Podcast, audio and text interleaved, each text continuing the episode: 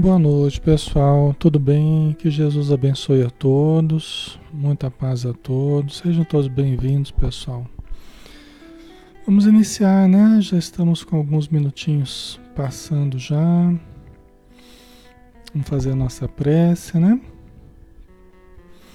Vamos convidar a todos então para unirmos o pensamento e direcionarmos as fontes da vida, que é Deus nosso Pai a fonte de amor, de conhecimento, da verdade, da luz. Obrigado, Senhor. Obrigado por podermos todos os dias abrirmos os olhos e observarmos a criação que tu nos destes, as possibilidades de evolução que nós temos. Podemos encontrar-te desde o menor até o maior do microcosmo ao macrocosmo, o infinitamente pequeno ao infinitamente grande. E em tudo o que criaste, Senhor, nós enxergamos a tua perfeição na beleza, nas formas, nas leis que regem a vida, todos os seres e tudo o que existe. Muito obrigado, Senhor, por podermos estar aqui orando, estudando, convivendo, amando, servindo e aprendendo. Peço, Senhor, o teu auxílio para os nossos irmãos e irmãs que estão conosco neste momento, que estão em oração, que estão também precisando de auxílio, precisando de paz, de luz em sua jornada. Pedimos pelos irmãos que já desencarnaram, que possam receber também todo o auxílio que necessitam, possam despertar conscientemente para a nova vida e, adaptando-se, poderem seguir o seu caminho na construção de um futuro melhor. Se conosco, Senhor, em nosso coração, em nossa mente, em nossa vida, e que possamos estar contigo agora e sempre. Que assim seja.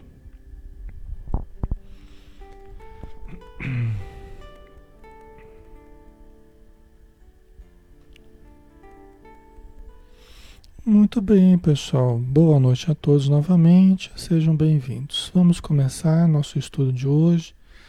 Nós vamos dar sequência ao livro Trilhas da Libertação, de Manuel Filomeno de Miranda, o Espírito, e o médium Divaldo Pereira Franco. É o nosso 26 estudo desse livro, né? Nós vamos entrar hoje no capítulo 5, o médium, o médium Davi e o Dr. Hermann Grass, né? Que nós, é, o Miranda, né? Ele foi chamado pelo Dr. Carneiro de Campos para participar num atendimento a uma casa espírita que estava havendo um problema muito sério de obsessão. Né? E aí o livro vai tratar desse caso, né, que foi realizado numa casa espírita aqui na Terra, né, que os espíritos vieram ajudar. Tá? Então tem a ver aqui com o médium Davi e o Dr. Hermann Grass, que é um espírito que nós vamos conhecer, né? E aí então eles estão chegando na, na casa, né? Chegando nesse, nessa casa espírita para para entender quais são as condições ali com que eles vão ter que lidar. Iniciado o serviço com o Dr. Carneiro de Campos, a primeira fase das observações teve lugar em uma sociedade espírita na qual se realizavam cirurgias mediúnicas, beneficiando enfermos portadores de patologias variadas. A gente já chegou a falar um pouquinho disso, bem ampassant, né? Nós falamos um pouquinho disso é, na semana passada, mas aqui a gente vai desenvolver um pouco melhor. Tá?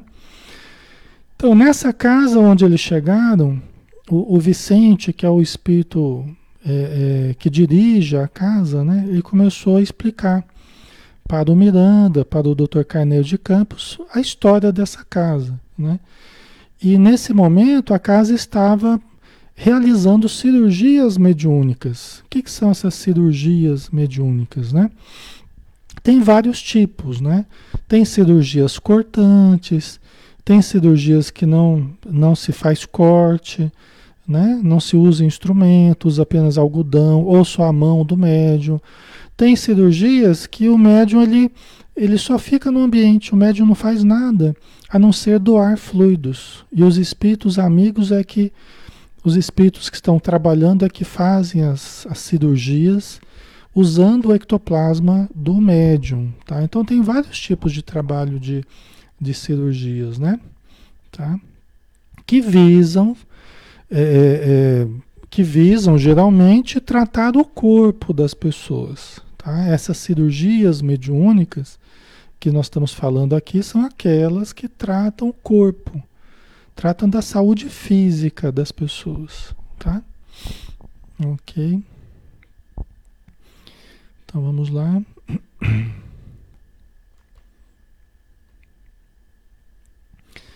Recebidos de modo afável pelo mentor da casa, Miranda e seus companheiros notaram que muito antes do início da reunião, o recinto se encontrava repleto de pessoas ansiosas, bulhentas, inquietas.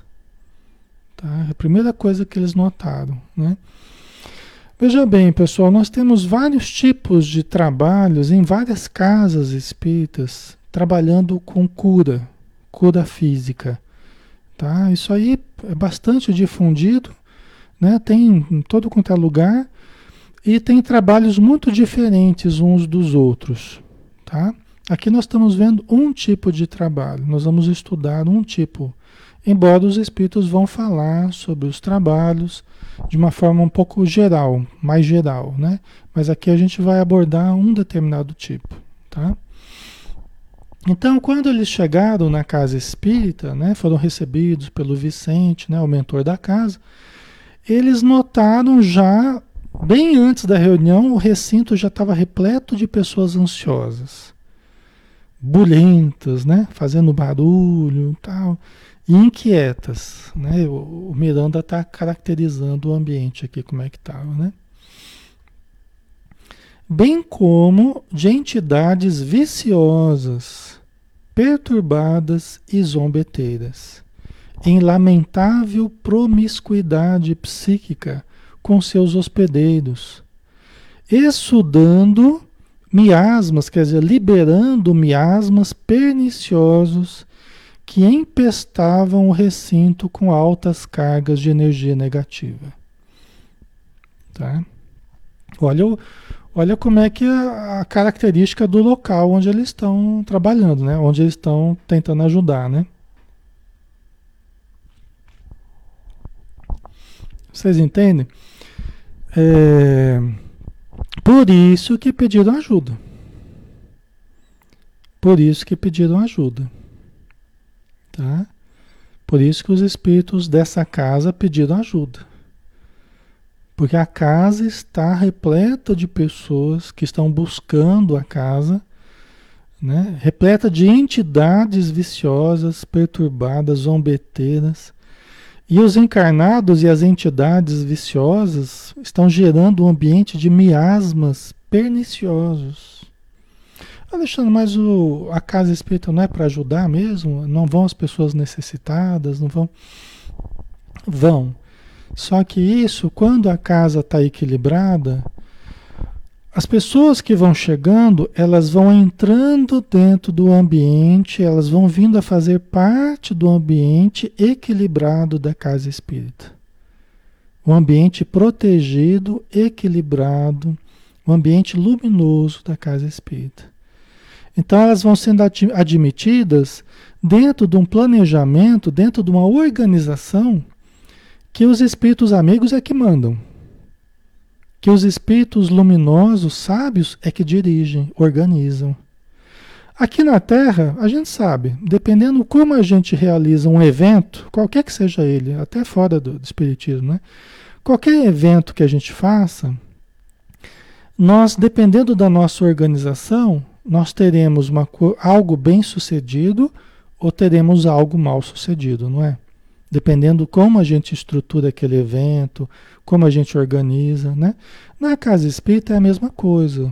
Só que entra em fator as questões espirituais, energéticas, né, vibratórias. Né? Tudo isso é muito importante. Então, os espíritos vão trazendo novos necessitados, famílias que vão chegando à casa espírita, pessoas que vão buscando, tal.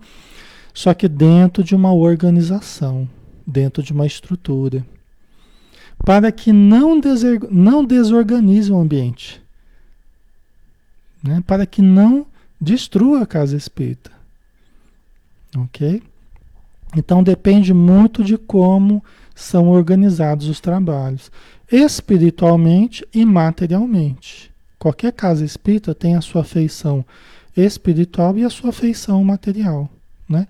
Ambas precisam estar bem ajustadas, senão nós vamos ter problemas surgindo no contexto. Né? Ok? Então aqui o, o Miranda está dizendo como é que estava o ambiente quando ele chegou. Muita gente, muito barulho, muita ansiedade, muita entidade viciosa, perturbada, zombeteira, né? E uma lamentável promiscuidade psíquica, né? Quer dizer, a influência dos espíritos sobre os encarnados, a influência do encarnado sobre o espírito, né? É, a influência dos, dos espíritos sobre os seus hospedeiros, né, os encarnados, que liberava miasmas, né, energias deletérias no ambiente, que acabava é, é, empestando o ambiente, né, ficava um ambiente pestilencial, né, com altas cargas de energia negativa. Agora veja bem, pessoal, dentro de uma casa espírita, esperando para começar os trabalhos, horas antes dos trabalhos. Né? Não é o ambiente ideal né? que você deve ter numa casa espírita. Ok? Certo? Aí a Lia colocou: trabalhadores também se, se não preparam para isso, desequilibram o ambiente. Exatamente, Lia. É. Né? Os trabalhadores, né? o grupo de trabalhadores da casa espírita também precisam estar atentos, né? precisam estar equilibrados para que o ambiente seja um ambiente equilibrado. Porque se os enfermeiros, os médicos, vamos supor, né? usando uma comparação, como, é um, como um hospital, né? a casa espírita é como um hospital. Né? Então precisa ter condição de atender realmente. Né? Então os trabalhadores e o ambiente precisam estar em condições, né? precisam estar limpo, puro, né? com a ajuda, logicamente, total dos espíritos amigos. É que às vezes os espíritos amigos fazem tudo o que eles podem do, do lado deles e a gente fica a desejar. Né? Eles fazem tudo e a gente fica a desejar. Né? Ok. Certo. Então vamos lá. Diante da perplexidade de Miranda, o irmão Vicente explicou: Nossa casa foi fundada há mais de uma trintena de anos, mais de 30 anos, por abnegados corações que planejavam dedicar-se à vivência dos postulados espíritas. Né? Quer dizer, uma casa não é nova, né? já tem 30 anos, né? é um tempo considerável. Né?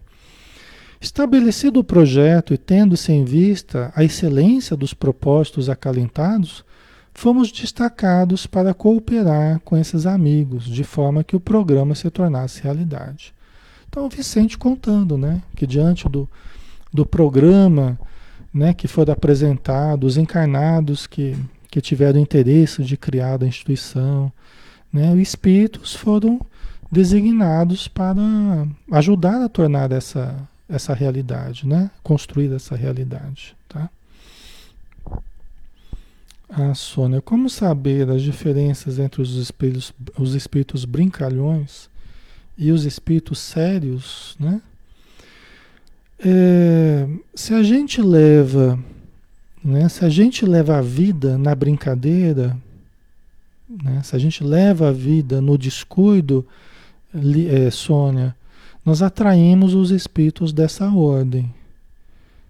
Se a gente leva a vida na indisciplina, na negligência, no descuido, no descaso, na indiferença, nós atraímos os indiferentes, nós atraímos os indisciplinados, nós atraímos os, os indiferentes, entendeu?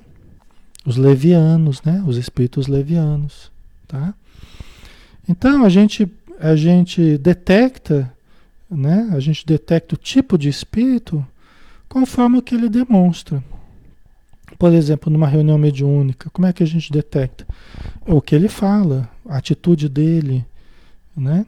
A atitude leviana dele, a atitude é, é, de tratar aquilo não como uma coisa séria, né? Mas como uma brincadeira. Então isso, isso vai levando a gente a acreditar que é um espírito brincalhão, né? Um espírito leviano, né? Tá? Por isso que nós não podemos ser pessoas assim. É lógico, a gente brinca, a gente, né, de uma forma suave, de uma forma apropriada, né, para descontrair, mas é diferente da gente levar a vida na brincadeira. É diferente da gente levar a mediunidade na brincadeira. É diferente da gente levar o centro espírita na brincadeira, né? Isso faz parte da nossa comunicação, né? A gente dá risada, até uma coisa. Agora, a gente levar a vida de uma forma é, não séria, aí é outro problema, né? Tá? Ok. Então vamos lá, mais um pouquinho, né?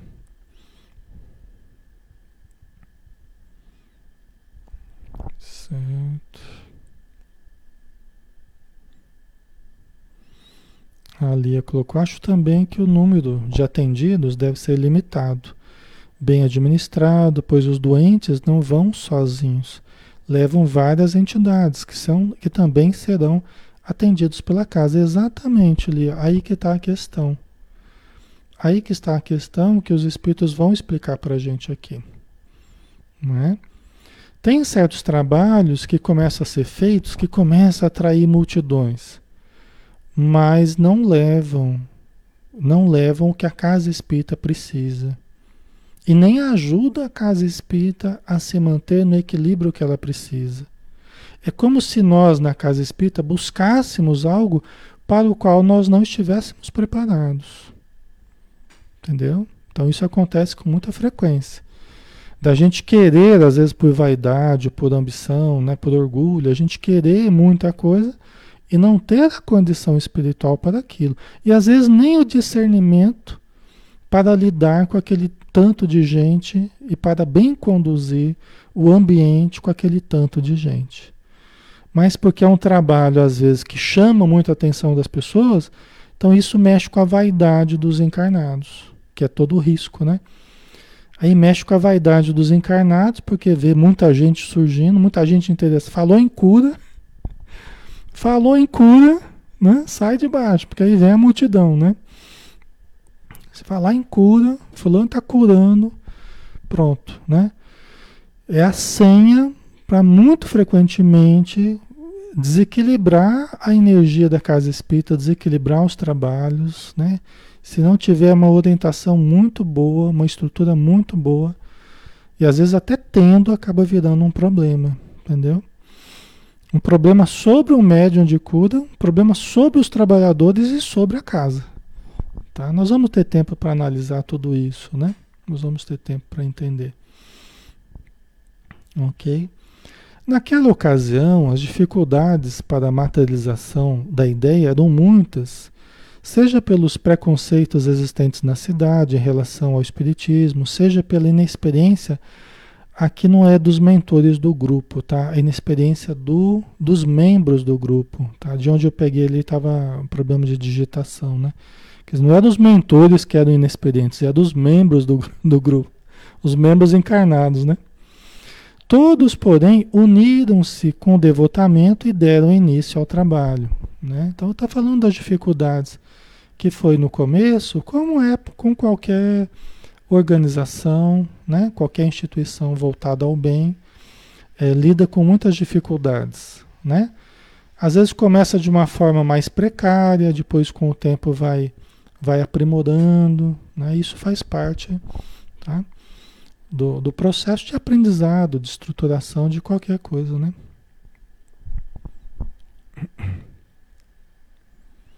A Roseli colocou, mas e se for a ação dos espíritos sem luz que fazem a pessoa agir de forma indisciplinada? Tá, Rosélia, é, isso acontece frequentemente. Isso acontece frequentemente. É das coisas que mais acontecem, né? Só que nós não. Nós, isso é o que acontece, só que nós não podemos transferir a, a, a responsabilidade para os espíritos. É, sim, tem espíritos que levam a gente a comer demais, levam a gente, induzem a gente a beber, induzem a gente aos vários desequilíbrios que qualquer ser humano pode cair. Sempre tem espírito para nos induzir ao erro, né? Agora, nós precisamos compreender isso e precisamos aprender a vencer essa influência maléfica. Porque os indisciplinados da Terra, eles sintonizam com os indisciplinados do plano espiritual. Os levianos na Terra se sintonizam com os levianos no plano espiritual. Os agressivos da terra se sintonizam com os agressivos do plano espiritual. Os avarentos da terra se sintonizam com os avarentos do plano espiritual. Ok? Se os espíritos não encontram uma certa, uma certa tendência dentro de nós, eles não conseguem nos influenciar. Eles usam as tendências que nós já temos. Faz sentido para vocês, pessoal? Tá? Eles usam as tendências que nós já temos. Porque senão ele tenta me induzir, ele tenta sugerir, mas eu não dou nem bola, porque aquilo não é uma coisa que faz parte das minhas dificuldades. Agora, se ele usa uma outra dificuldade, aquilo já, já pode me pegar. Entendeu? Tá? Então é assim que funciona. Eles tentam, eles tentam usar os pontos fracos que a gente tem. Tá? Ok. Certo? A vilania são espíritos afins, exatamente. Exatamente, né? A Socorro colocou semelhança de energia, de comportamento se atrai. Com certeza, Socorro. É, existe uma identificação entre ambos, né? Existe uma identificação, existe uma sintonia. Tá? São meio parecidos, né? Tá? Então, por isso que os espíritos vêm, os espíritos infelizes vêm com a carga de problemas dele, nós precisamos estar melhor do que eles. Senão a gente acaba entrando em obsessão. Porque a gente se liga muito a eles pelos, pelas identificações, pela afinidade, pela sintonia. Nós temos que estar melhor do que eles. Nós temos que estar melhor, nós temos que estar mais estruturados, com mais fé, com mais amor, com mais caridade, né? Numa reunião mediúnica, se eu vou conversar com o espírito sofredor e eu tô pior do que ele, eu tô do mesmo jeito que ele, é perigoso eu começar a brigar com ele. Porque ele fica me provocando, ele fica me irritando e eu entro na irritação. Eu já vi doutrinadores, né? É, se irritar com o espírito e, e até partir para a briga mesmo. partir para briga. Cair num desequilíbrio muito grande mesmo, tá? Então são coisas que a gente tem que tomar muito cuidado, né? Que a gente escuta ofensas, ameaças, tal, né? E a gente tem que continuar tratando como alguém doente, mentalmente enfermo, emocionalmente enfermo. Não é fácil, pessoal, né? Ok?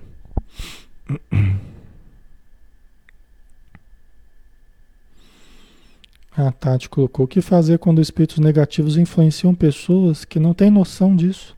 Há algo além de preces e orações? A prática do bem, Tati. A prática do bem, a prática da caridade, a caridade incondicional, indistinta, né? Então, isso é o que faz com que a gente acabe criando uma, uma proteção maior, mesmo que não sejamos espíritas ou médiums ou participantes, né? A prática do bem vai nos ligando naturalmente aos bons espíritos e vai proporcionando a defesa contra os espíritos infelizes que tentam nos, nos assediar, vamos dizer assim, né? Pois é uma prática do bem bem ampla, tá? De todas as formas possíveis, né? Ok. O Manuel é como aqui na Terra, gostamos de andar com aqueles com quem gostamos de estar juntos. Exatamente, né? Diga-me o que pensas, eu te direi com quem andas, né? Em cima daquela frase, né? Diga-me é, como é que é? Diga-me o que é. Diga-me com quem andas, eu te direi quem tu és, né? É a frase que a gente diz aqui, né? Que os espíritos falam: Diga-me com quem andas, eu te direi. Diga-me o que pensas, eu te direi com quem andas, né?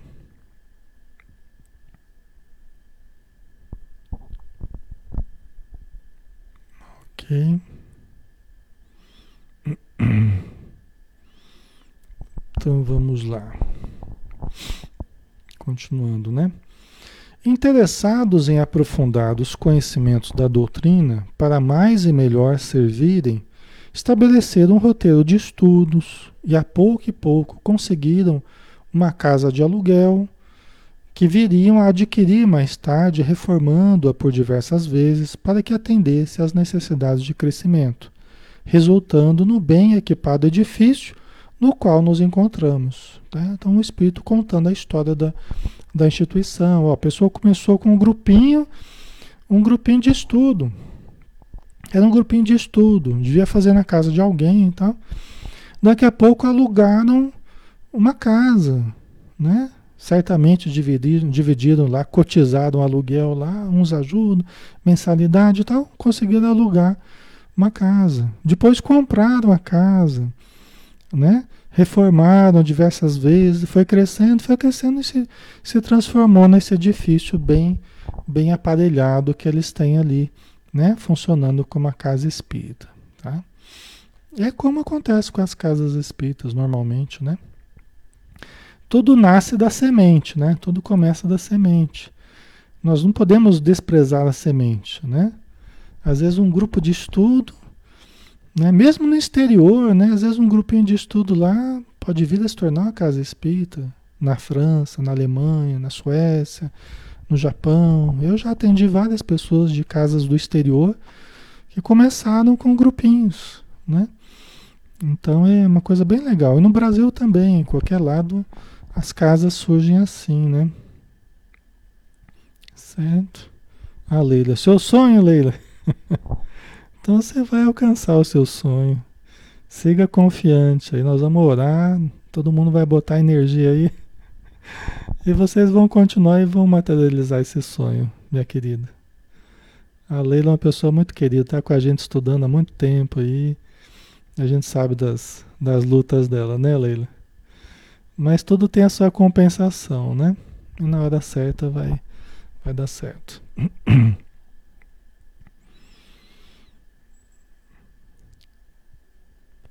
Ok, vamos lá, né? Após ligeira pausa, Vicente prosseguiu. Alguns dos fundadores já desencarnaram e hoje cooperam conosco, tentando preservar os objetivos iniciais que os emularam ao labor, quer dizer, que os levaram ao trabalho. Né? Quer dizer, alguns já desencarnaram, alguns que começaram a instituição, o que é natural também, já que todos vamos morrer, né?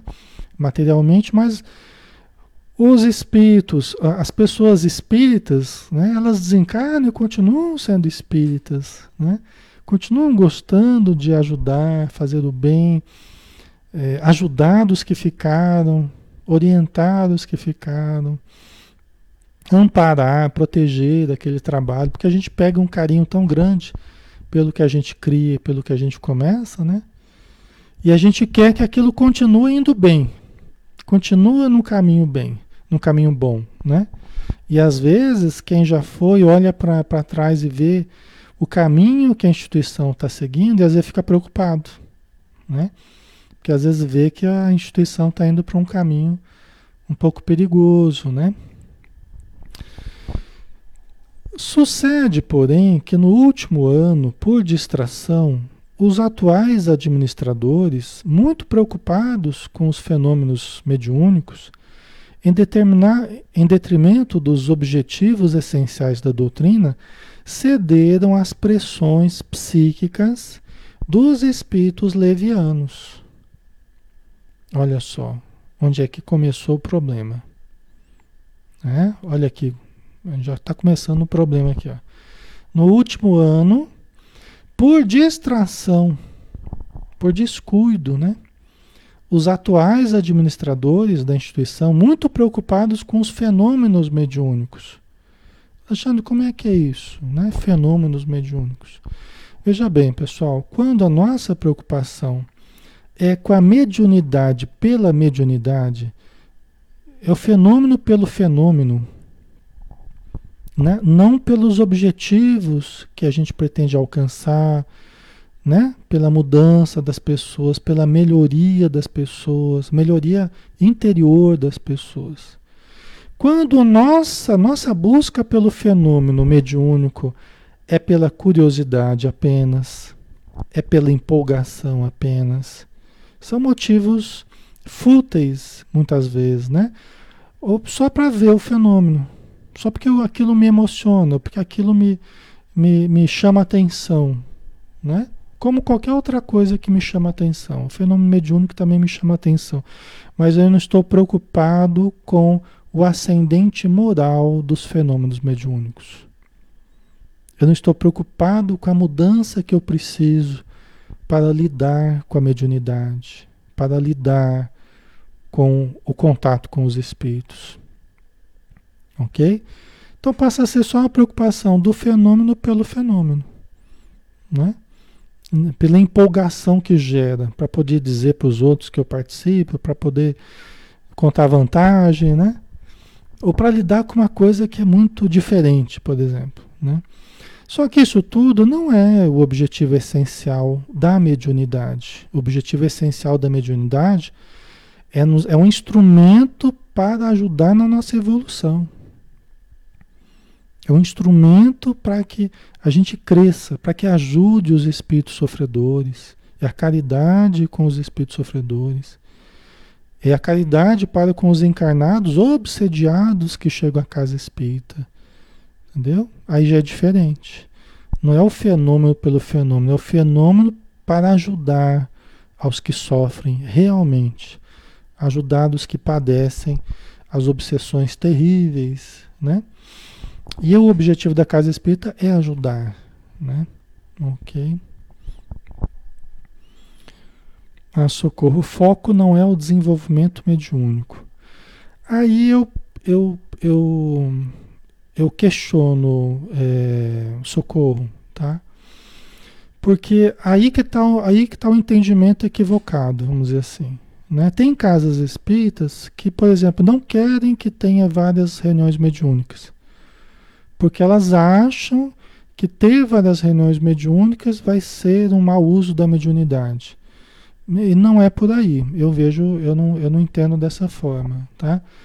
Por quê? Porque quando você começa realmente a atender as pessoas, realmente tratar as pessoas, realmente ajudá-las a entender como se dá a questão mediúnica, ajudar no seu desenvolvimento mediúnico, você acaba tendo naturalmente mais reuniões. Você acaba tendo um, um trabalho grande em ajudar que as pessoas que chegam desequilibradas com o tempo, possuindo mediunidade, elas possam vir a trabalhar com a mediunidade. Então, no meu modo de entender, não seria nesse caminho.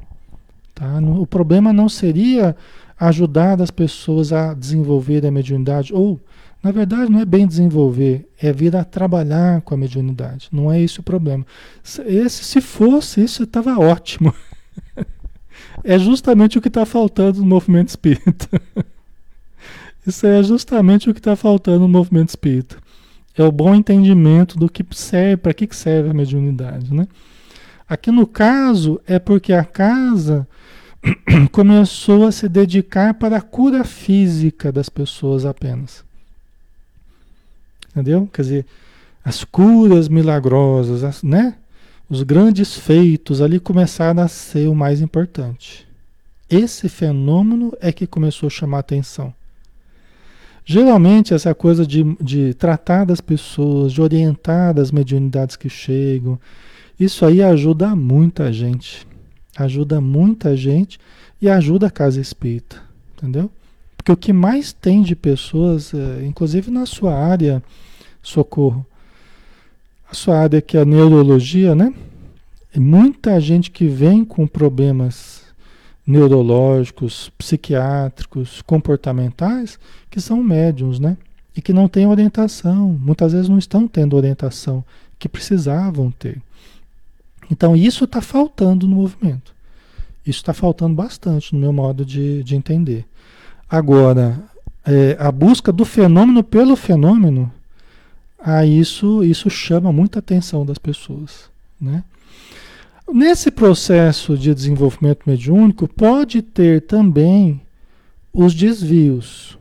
Tá? Pode ter também os desvios, dependendo como as pessoas estão orientando e como as pessoas estão lidando com a mediunidade. Tá?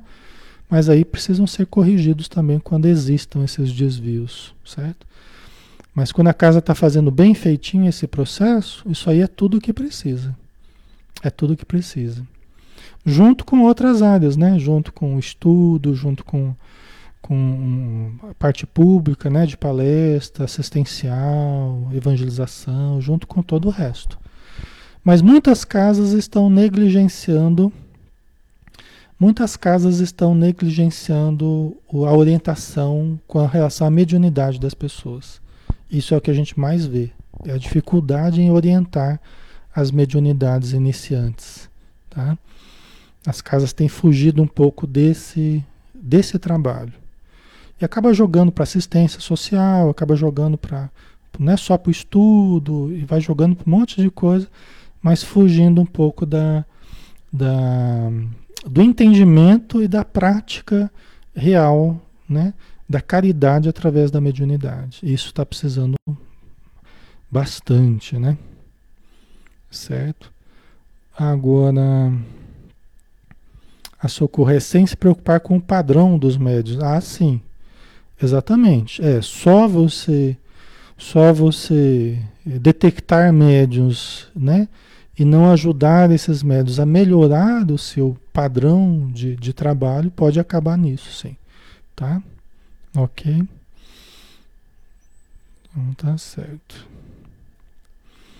Mas esse caso aqui, né, que a gente está a gente está lidando aqui no livro é, é, a questão da cirurgia mediúnica aqui que acabou pegando essa casa, né? Então é o que acabou desequilibrando aqui o pessoal. É na área da cura física que acabou desequilibrando aqui, né? Então o que aconteceu, né? Ah, os atuais administradores, preocupados com os fenômenos mediúnicos, em detrimento dos objetivos essenciais da doutrina, que é a mudança interior das pessoas e tudo mais, né? Cederam às pressões psíquicas dos espíritos levianos, né? E o que elas fizeram? Vamos ver aqui. E não obstante as nossas incessantes admoestações e advertências, enveredaram pelo sinuoso caminho das curas e cirurgias mediúnicas. Né? Então esse foi o problema, né? Isso foi o problema dessa casa aqui. Eles entraram pelo caminho perigoso, sinuoso das curas e cirurgias mediúnicas. Né? Por que né, esse, esse perigo? Né? Por que é um caminho tão sinuoso, tão perigoso? Né? Pelos fatores que a gente está falando aqui, né? Pelo fator da, da, do quanto que chama a atenção das pessoas, as multidões, de repente, de uma hora para outra, a multidão começa a ir para casa. Aí você não tem aquele crescimento harmônico, orgânico, né? Aquele crescimento gradual, onde os espíritos amigos é que vão selecionando quem já está em condição de ir para casa espírita para ser tratado, porque isso tudo é organizado, pessoal. Não é assim aleatório, não. Quem vai para a casa espírita vai, dentro de um processo normal, vai dentro de uma organização espiritual. Os espíritos amigos que vão preparando as pessoas e vão trazendo as pessoas à casa espírita.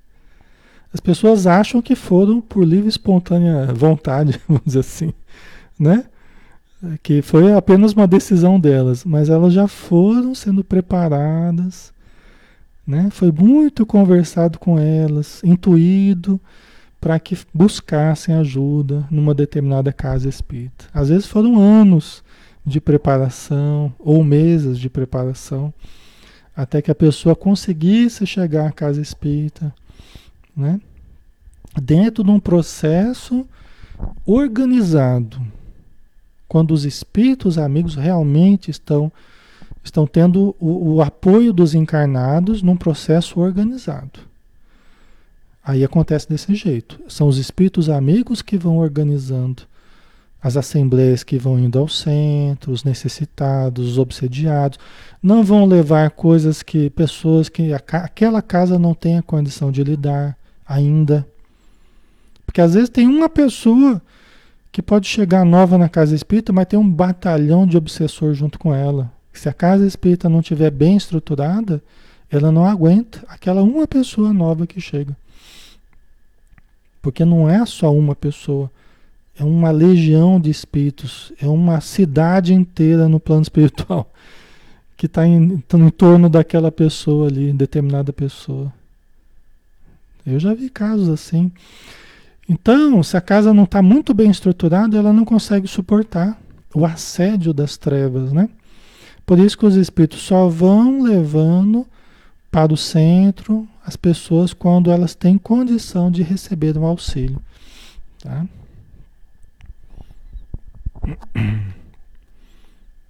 Certo. É, a Tânia Maria, né? Nada é por acaso, né, Alexandre? É, então, sempre tem a, a supervisão dos espíritos, a organização dos espíritos, né? A Maria Lígia, né? Como no caso das riquezas adquiridas pelo médium João de Deus, nos lucros com o comércio, hotéis da cidade, sem mencionar seus desvios morais, exatamente. É um dos casos, né? Existiram outros casos, mas é um dos casos né, em que um médium de cura, seja espírita, seja qualquer, de qualquer denominação, né, mas que exerça um dom de cura, uma mediunidade de cura, né, está é, tá sujeito a cair em obsessões terríveis. Está né, sujeito a cair, porque tem livre-arbítrio que tem uma estrutura emocional, cultural, mental, né, que precisa melhorar. É o que a gente tem falado. Os médiums, não é porque tem mediunidade que é santo, não.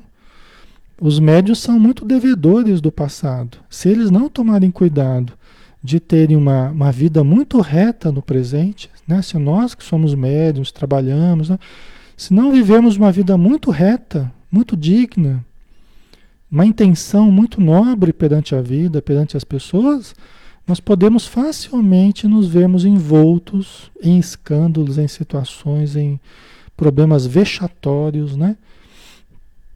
Porque sempre os espíritos vão estar ali, os obsessores, inimigos nossos do passado, tentando achar brechas no nosso comportamento, tentando achar brechas na nossa moralidade, né? Então, todos nós podemos cair em armadilhas, todos nós podemos cair em erro, mas nós temos que trabalhar para evitar essa, essa possibilidade, né? Nós temos que trabalhar para nos mantermos no patamar de equilíbrio, né? Às vezes a gente pode estar tá fazendo algo de uma maneira boa, aí mantém uma área da nossa vida de uma maneira não muito boa, né? vai levando a coisa boa e a coisa não muito boa e vai depende da estrutura da pessoa, né? Mas chega uma hora que a, a parte que não está muito boa começa a contaminar a parte que está boa, né? E se a gente não tomar cuidado, contamina a nossa vida inteira, né? Tá? Tem alguém aqui usando uma, para, uma, uma, uma, uma parafusadeira que chama? Tá fazendo um barulho danado aqui. Ok. Certo, pessoal. Por isso que a gente anda, a gente anda sempre numa corda bamba, né? É, todos nós encarnados, né? Não apenas médios, né? todos nós, né? É uma linha muito tênue, é uma linha muito fina entre o equilíbrio e o desequilíbrio, né? É uma linha muito tênue. É uma corda bamba ali que a gente, né? E a gente precisa andar a vida inteira se equilibrando nessa corda bamba aí, tá? Então, lógico, o evangelho ajuda, o discernimento ajuda, né? A caridade ajuda, o estudo ajuda, tá? Tudo isso ajuda. E nós temos que usar desses recursos, né? Para a gente se proteger ao máximo, né? De cair nessas tentações, nesses erros, né? Terríveis, né? Aí continuando aqui o, o Vicente explicando para o Miranda, né? E para o Carneiro de Campos. Atraindo multidões de necessitados, porque você falou em cura material, o pessoal vai mesmo, né? Atraindo multidões de necessitados, portadores, porém, de total desinteresse pela cura real. Olha aqui, ó, estão começando a entender qual é o problema. Começa a atrair multidões de necessidades. Gente, gente com problema físico não falta. Você vai nos postos de saúde, está lotado. Você vai nas clínicas, está lotado. Os hospitais estão lotados. Os consultórios está lotado. Quer dizer, gente com problema físico está cheio, né? Só que aqui ele diz, ó, de total desinteresse pela cura real. Quantos desses que estão repletos de doenças, problemas físicos, é, é, na humanidade hoje, quantos estão preparados para a cura real? No nosso Brasil, quantos estão preparados para a cura real?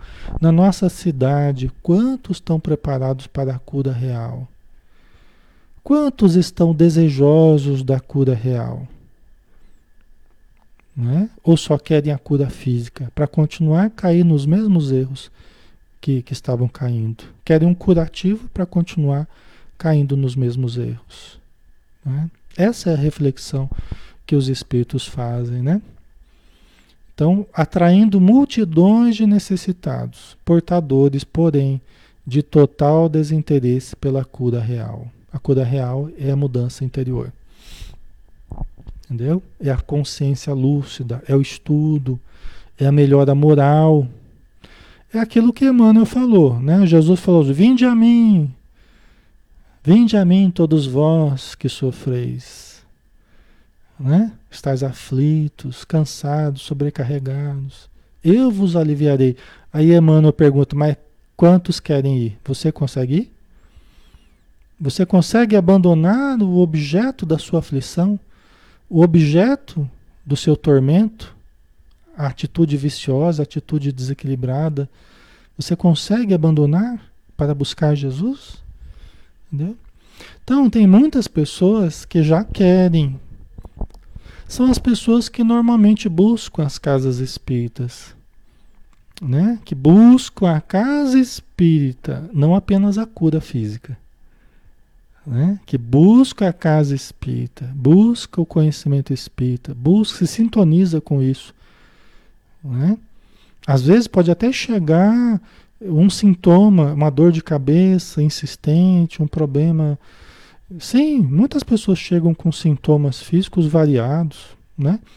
Quando é possível ajudar, a gente ajuda, né? É a espiritualidade que manda. O quanto a pessoa vai melhorar, né? A gente faz os tratamentos, o passe, como é recomendável, água fluida, né? faz os tratamentos de desobsessão e tal. Muitas pessoas acabam melhorando do sintoma físico também, né? Mas principalmente quando elas vão descobrindo a importância da, da mudança interior, da mudança moral. Quando vão descobrindo o conhecimento espírita, né? E isso aí a mudança verdadeira vai ocorrendo, né? E o que aconteceu aqui, ó, de, de total desinteresse pela cura real, que transformaram o recinto no tradicional pátio dos milagres impossíveis. Né? Quer dizer, a casa espírita virou do ambiente educativo que deveria ser, se transformou no pátio dos milagres impossíveis, né? onde as pessoas buscavam os milagres, né, com a concepção dos milagres, né, querendo curas para as quais elas até não estavam preparadas para ter. Porque até para ter cura, pessoal, a gente precisa estar preparado. Porque as doenças, elas têm uma função na nossa vida, né? é uma função educativa, uma função reparadora, protetora. O André Luiz fala muito sobre isso, uma mensagem dele, nos tipos de doença que a gente tem, né? Doença auxílio, doença proteção, doença, né? Só que, é, lógico que muitas pessoas melhoram dos, dos processos físicos que trazem, né? Por quê? Porque elas realizaram uma grande mudança interior. Aí a mudança externa acaba acompanhando a mudança interior. A gente já viu muito isso acontecer, né? Acho que deu uma travadinha aí, né? Voltou de novo, né? Ok. Certo, pessoal? Tá ficando claro para vocês, tá? Faz sentido? Não faz, né? Ok. Eventualmente, sim, a gente vê, né? Eventualmente a gente vê pessoas melhorando de problemas assim muito sérios, né? E conseguindo uma melhora, mas dentro de um processo educativo, né? Pessoa que se doa ao trabalho, se doa ao estudo, se doa à mudança, né? E aí os espíritos muitas vezes faz parte dos méritos que ela tem, né? Faz parte da necessidade até que ela tenha de viver mais. E os espíritos acabam ajudando nesse caso. Então existe sim muitas muitas situações, eu já vi também, né? Mas é que aí você não está trabalhando só para curar fisicamente, você está trabalhando para curar a alma, né? Aí o resto os espíritos é que sabem até onde eles vão permitir que isso aconteça ou não, tá? Certo? Eu sei que é um assunto delicado, eu sei que nem sempre as pessoas compreendem, né? É natural, porque existe muita confusão mesmo em torno disso. Eu mesmo, ao longo do tempo, eu pensava num jeito, a gente vai criando hipóteses, né? A gente quer ajudar, a gente quer trabalhar, a gente quer servir, mas nem sempre a gente vai fazendo da forma correta.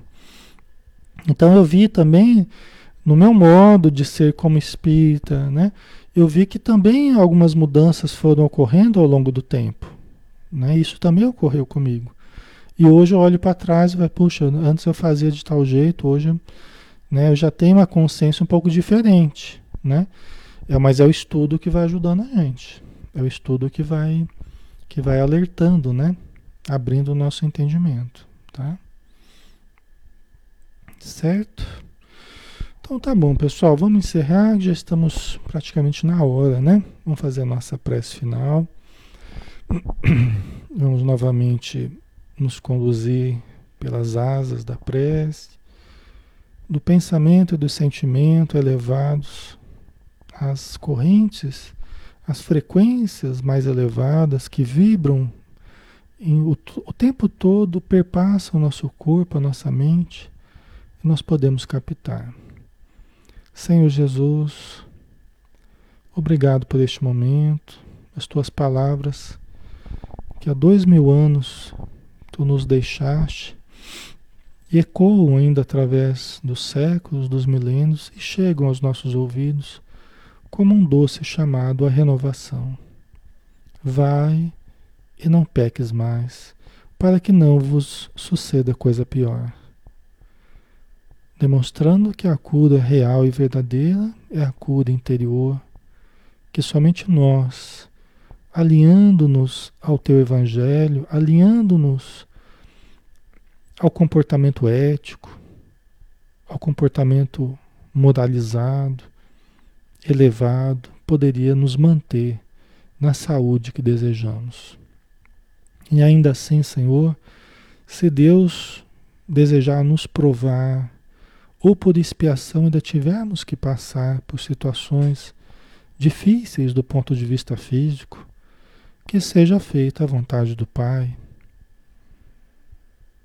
Que seja feita a vontade do Pai Celestial, para que nós evoluamos, para que nós aprendamos as lições que precisamos aprender. Mas que nós, no que depender da nossa atitude, que possamos manter o pensamento límpido, o coração puro, a atitude com as intenções mais elevadas possíveis. Então nós só temos que te agradecer, Senhor, pelo ensino de hoje e de sempre que nós temos tido com essa doutrina abençoada. Se conosco, Senhor, hoje e sempre. Que assim seja. Muito bem, pessoal. Obrigado, tá? Obrigado pelo carinho, pela participação de todos. E que Jesus permaneça conosco, né? Vamos finalizar então. Colocar uma música aqui para a gente se despedir. Um abraço e até amanhã, né? Amanhã nós temos o Paulo de Tarso, né? Temos o Paulo Estevão, às 20 horas. Todos estão convidados, tá bom? Um abração.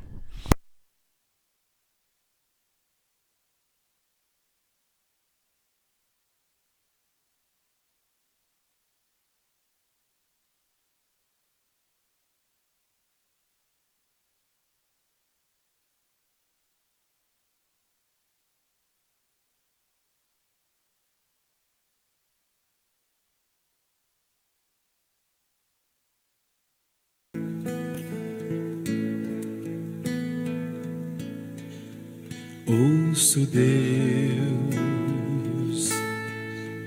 no murmúrio das águas dos rios.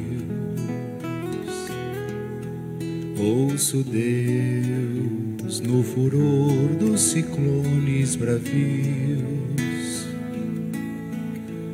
Ouço Deus no cantar matinais dos pais. Ouço Deus no lamento de pobres mortais. Vejo Deus nas estrelas perenes de luz. Vejo Deus no esplendor que a alvorada traduz Vejo Deus suave perfume da flor. Vejo Deus no adeus, companheiro da dor. Sinto Deus